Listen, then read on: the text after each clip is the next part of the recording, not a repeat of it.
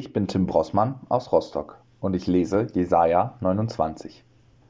Weh, Ariel, Ariel, du Stadt, wo David lagerte, fügt Jahr zu Jahr und feiert die Feste. Ich will den Ariel ängstigen, dass er traurig und voll Jammer sei, und er soll mir ein rechter Ariel sein. Denn ich will dich belagern ringsumher und will dich einschließen mit Bollwerk und will Welle um dich aufschütten lassen. Dann sollst du erniedrigt werden und von der Erde her reden und aus dem Staube mit deiner Rede murmeln, dass deine Stimme sei wie die eines Totengeistes aus der Erde und deine Rede wisperte aus dem Staube. Aber die Menge deiner Feinde soll werden wie feiner Staub und die Menge der Tyrannen wie wehende Spreu. Und plötzlich im Nu wird's geschehen. Vom Herrn Zebaoth wirst du heimgesucht werden mit Wetter und Erdbeben und großem Donner mit Wirbelsturm und Ungewetter und mit Flammen eines verzehrenden Feuers. Und wie ein Traum, wie ein Nachtgesicht, so soll die Menge aller Völker sein, die gegen Arie kämpfen, mit ihrem ganzen Heer und Bollwerk und ihn ängstigen. Denn wie ein Hungriger träumt, dass er esse, wenn er aber aufwacht, so ist sein Verlangen nicht gestillt. Und wie ein Durstiger träumt, dass er trinke, wenn er aber aufwacht, ist er matt und durstig. So soll es der Menge der Völker ergehen, die gegen den Berg Zion kämpfen. Starrt hin und werdet bestürzt, seid verblendet und werdet blind. Seid trunken, doch nicht vom Wein, taumelt, doch nicht vom Bier. Denn der Herr hat über euch einen Geist des tiefen Schlafes ausgegossen und eure Augen, die Propheten, zugetan und eure Häupter, die Seher, hat er verhüllt. Darum wurde euch diese ganze Offenbarung wie die Worte eines versiegelten Buches, das man einen gibt, der lesen kann, und sprich, lies das.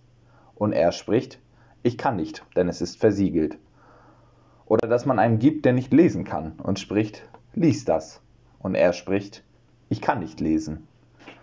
Und der Herr sprach, weil dies Volk mir naht mit seinem Munde und mit seinen Lippen mich ehrt, aber ihr Herz fern von mir ist und sie mich fürchten nur nach Menschengeboten, die man sie lehrt.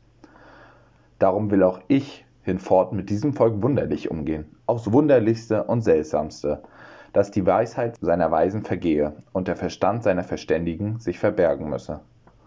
Weh denen, die mit ihrem Plan verborgen sein wollen vor dem Herrn und mit ihrem Tun im Finstern bleiben und sprechen, wer sieht uns und wer kennt uns?